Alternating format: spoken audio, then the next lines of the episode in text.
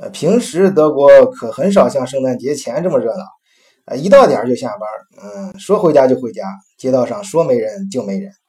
在德国有过长时间留学经历的难兄难弟们，那都有下乡插队的感觉。说这里是娱乐世界的沙漠，那可一点都不过分。不过呢，这红灯区啊，哎，可以说是这沙漠中为数不多的。绿洲，汉堡的圣保利区就是德国最负盛名的红灯区。这里啊被称为离德国最近也是最远的地方。最近是因为这里有像女人小蛮腰一样精彩的呃德国现代化摩登高楼，还有中世纪古老的街道和各种各种文化遗产。最远呢？是因为这里的酒吧都塞满了醉生梦死，赌场里到处是纸碎迷津，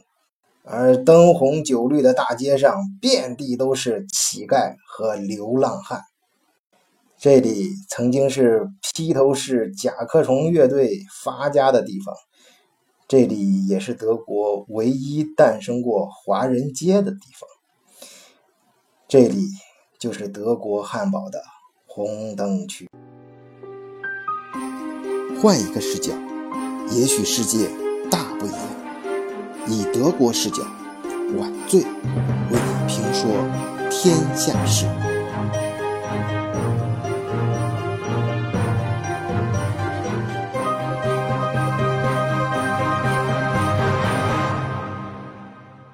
今天我在德国电视上看到。呃，一些媒体在采访圣诞节的一些专题活动，他们的视角倒是非常独特。采访完这个兴高采烈的购物人群之后，呃，转脸就去采两采访乞丐和流浪汉。呃，这德国的乞丐和流浪汉有点不太一样，呃，他们常常称自己那是一种生活方式啊，一种选择。呃，我就正好发现这个电视画面的背景呢。就是汉堡红灯区的披头士广场，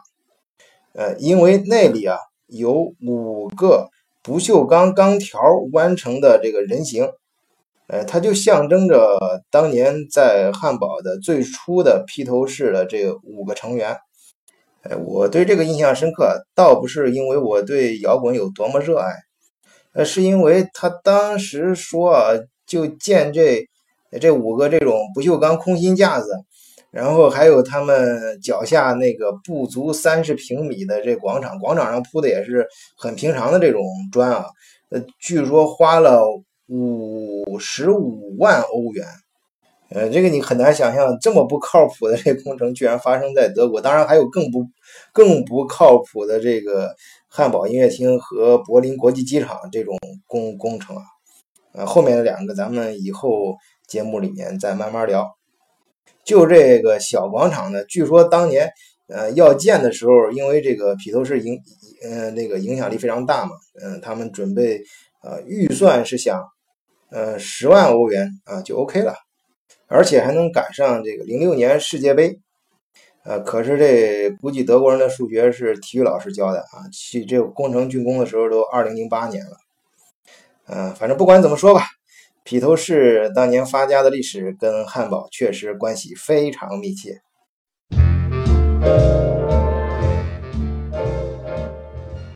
哎，据说当时啊，这个找到这个披头士的时候，呃，就像当年发现韩红一样啊，清唱一看，哇，这这小伙子低音足啊，高音响，那简直是一个通透啊。呃，当时这个嗯，经纪人呢叫。阿兰·威廉姆斯，后来这哥们儿跟那个披头士闹翻了。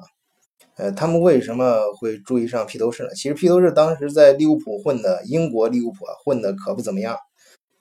呃，是因为他有个朋友，呃，就是德国汉堡红灯区的大亨，呃，叫布诺·考什米德。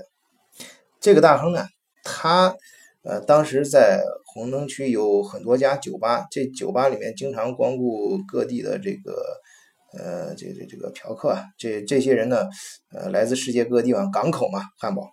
所以他很想找一个嗯英文的啊唱英文歌的，呃，当然这还不是最重要，最重要他一定要找一个这个声音特别亮的，呃，所以这个当披头士啊被他带到这个他们红灯区，呃，就是他的一个叫印德拉的酒吧里。呃，当时这个披头士他们还对自己的老板呢，在刚开始还想表现各种各样的这个唱功啊、技巧啊，以及他们这个原创音乐的各种各样的这种才华。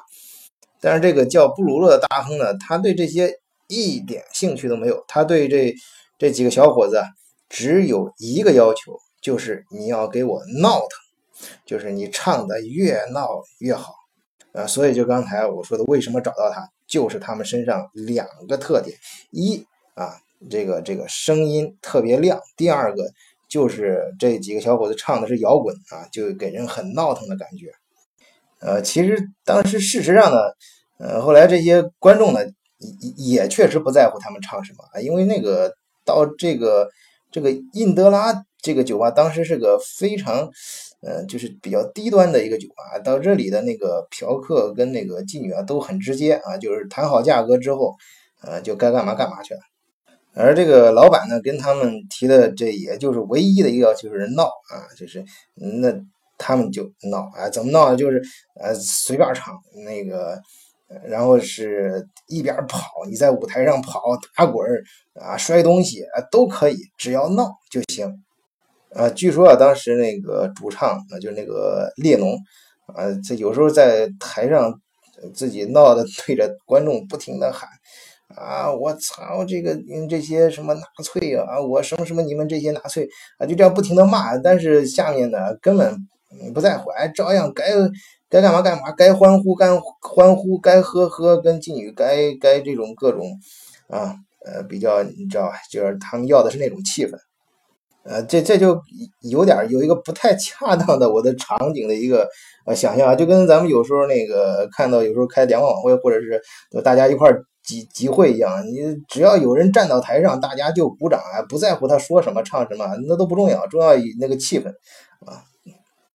呃，在这种条件下，嗯，做驻唱的，大家可以想象他们的条件也好不到哪儿去啊，啊，身价就是说身价比较低了。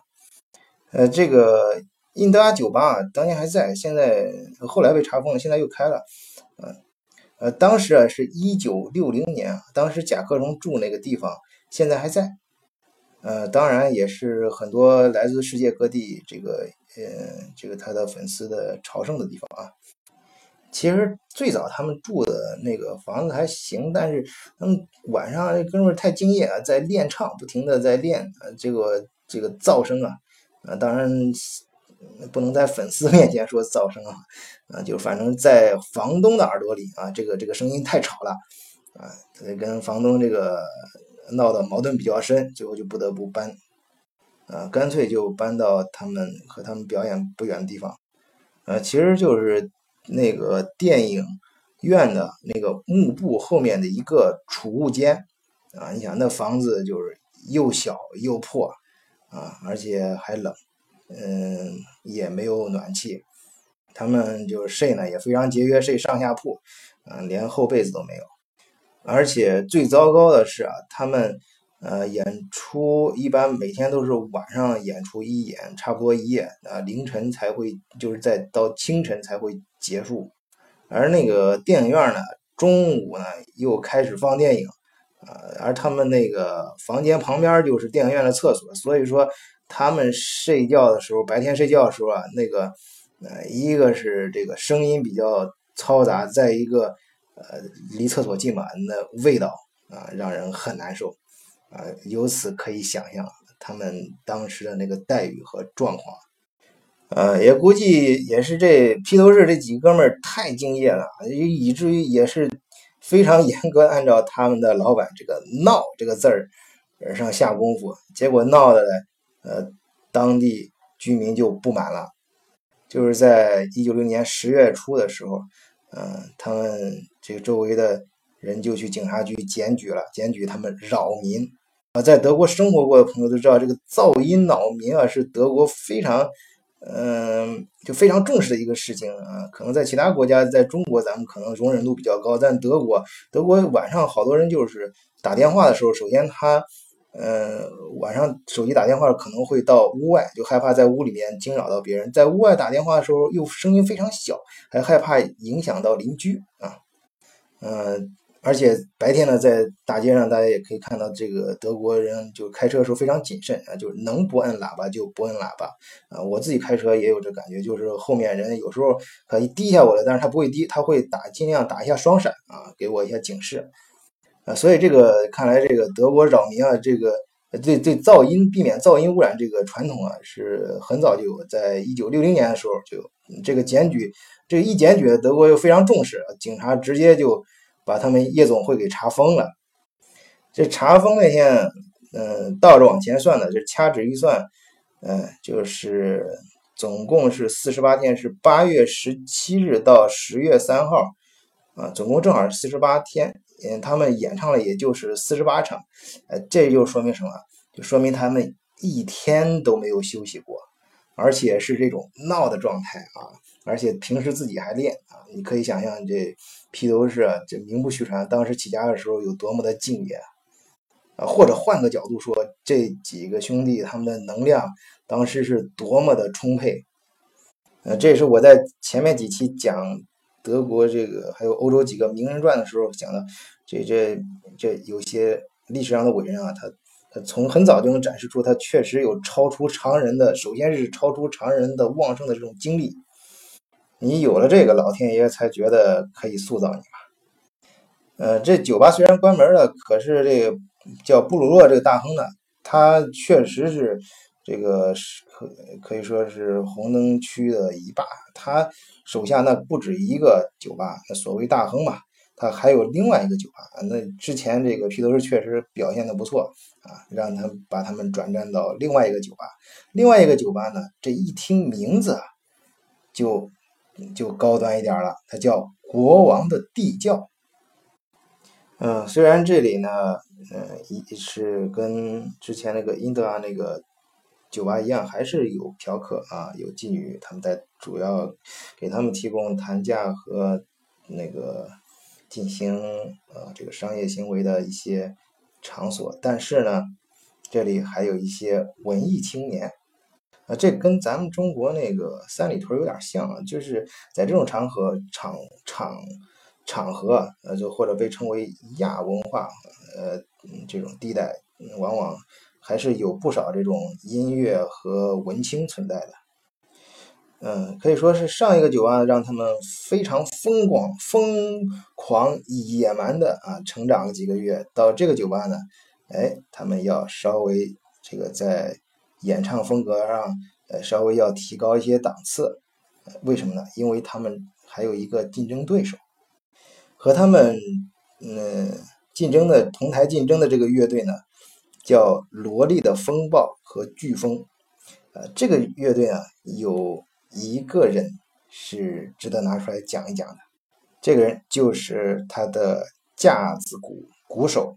格林呃林格斯塔尔。呃，这披头士的铁粉一听就知道啊，这个呃一点没错，这个人就是，嗯，后来加入披头士乐队的，呃，成了他们的呃架子鼓鼓手。呃，这个熟悉呃六七十年代摇滚乐的朋友知道，那个那时候呃不像现在那种各种这种电子什么辅助设备，那时候那架子鼓可可很重要啊，那种节奏感可以说在摇滚那时候的摇滚乐队里面，那那那有很多时候那架子鼓就是半边天啊。呃，当然，那个没有金刚钻，你揽不了瓷器活。之所以这这这哥们儿这斯塔尔，他当时他后来能成为呃这个披头披头士乐队里面的架子鼓，那是因为这哥们确实是有两把刷子的。他当时他厉害到什么地步呢？就是这当当年的这。那时候还是五个人的，呃，披头士乐队跟这个飓风乐队他们同台竞技的时候，轮流啊，应该在同一个老板啊，轮流干，轮流唱啊。当时他们就私下里就打赌，就是赌看谁能把这个这个叫国王的地窖这个夜总会的木质舞台，谁先能把它给剁坏。后来就是这个。呃斯塔尔啊，把这个地板给剁烂了，而且烂的是一塌糊涂，就像炮弹，让这个老板布鲁诺不得不把整个舞台都给重新修一遍。这老板一气之下呢，就把这飓风乐队啊给赶走了。呃，这所谓是金子总会发光的啊！没多长时间，嗯，这个披头士乐队呢，不仅在国王地窖里面唱的有声有色啊，也引起了红灯区很多一些更高端的夜总会的注意。嗯，很快呢，他们就去签约了绳索大街上的十家夜总会。呃，来过那个汉堡红灯区的哥们儿都知道啊，绳索大就 Apple Bar。啊，这个是可以说红灯街最主要的、最终核心的一条大街啊，所以这条大街的呃路边的这个夜总会呢，也是呃更上档次。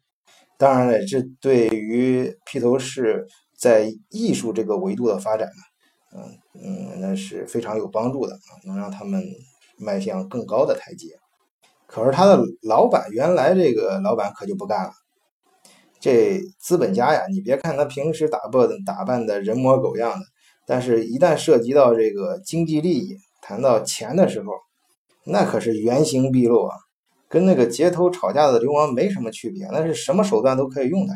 他首先就举报这乐队里面的乔治·哈里逊不到十八周岁。呃，德国法律规定啊，但我想这里现在很多国家法律也是这样规定的，这色情场所、色情场所。嗯，你肯定不能允许不满十八周岁的人在里面工作，所以这哈里逊啊就被逮起来送回英国了。呃，可是这个披头士乐队呢，虽然少了一个四，留下四个人，照样还能唱啊。所以钱老板啊还是不能放过他们，要继续整。呃，他又告他们这个披头士乐队在红灯区呃放火。当然，这个纵火案有很多说法。呃，一种说法呢是这个保罗麦卡尼和这个派特佩斯特，啊，他们俩他们跟这个其他人一块儿在深夜里搬家的时候，这个嗯这个地上的旧地毯给点着了，然后是用它来照路，啊，也有人说点的是那个扯下来的旧旧窗帘啊，不管怎么说，嗯，反正是烧了烧了一把火，啊，也有人说当时其实就是电影院门口到处扔的那个安全套。就不管是不是冤吧，反正这俩哥们儿被警察给抓起来啊，而且驱逐出德国了。这五个兄弟呢，最后就只剩下列侬和这个萨克里夫。嗯，这俩人呢留在嗯汉堡呢，嗯，确实也非常狼狈。在年底的时候，嗯，这个列侬呢实在熬不住，也灰溜溜的回到了英国。反正。一九零六年，嗯，他们就算是这样度过了。这血气方刚的小伙子当然不甘心了。第二年春天，啊，就重新杀回汉堡。呃，这回第二次到汉堡呢，披头士乐队算是摆脱了他们，彻底摆脱了他们前老板。然后根据他们在这里新打下的基础和建立的人脉，啊，在比较高端的像十佳夜总会啊这种地方开始表演。这时候，毕竟他们有了以前的这种积累，呃，无论是他们的唱功啊、技巧啊、艺术品味以及包装啊，呃，包括他们的生活也有了大大的改变。唯一不变的是这几个小伙子身上啊那种狂放不羁的气质和敬业。比如在十佳夜总会啊，从四月一号到七月一号。他们照样是发去了他们发扬了他们这种连续作战的能力啊，一天都不断，一共唱了九十二晚，一共五百零三个小时，啊，当时甚至为了能够呃支撑这种高强度的嗯演唱呢，他们甚至还嗯有时候还会抽两口，大家都懂啊。不管怎么说，正是因为这种坚持、这种执着、这种敬业啊，让他们在汉堡呢，终于呃能够灌了。他们人生第一张唱片，啊，尽管这个唱片上啊，甚至连披头士这几个字都没有，但是局面总算是打开了。就在一九六二年，百代唱 EMI 的聚光灯为他们悄然亮起。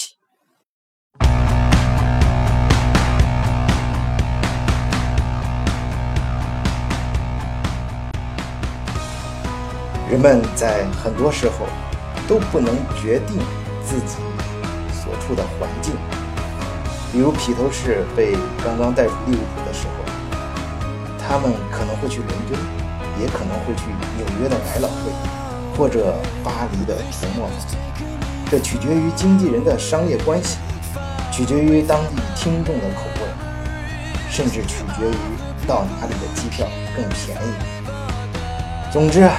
取决于太多太多他们无法掌控的因素。但是，他们可以掌控和决定自己面对这种环境的状态。他们可以决定一日无休的演唱，也可以决定对着冷清的大厅嘶吼内心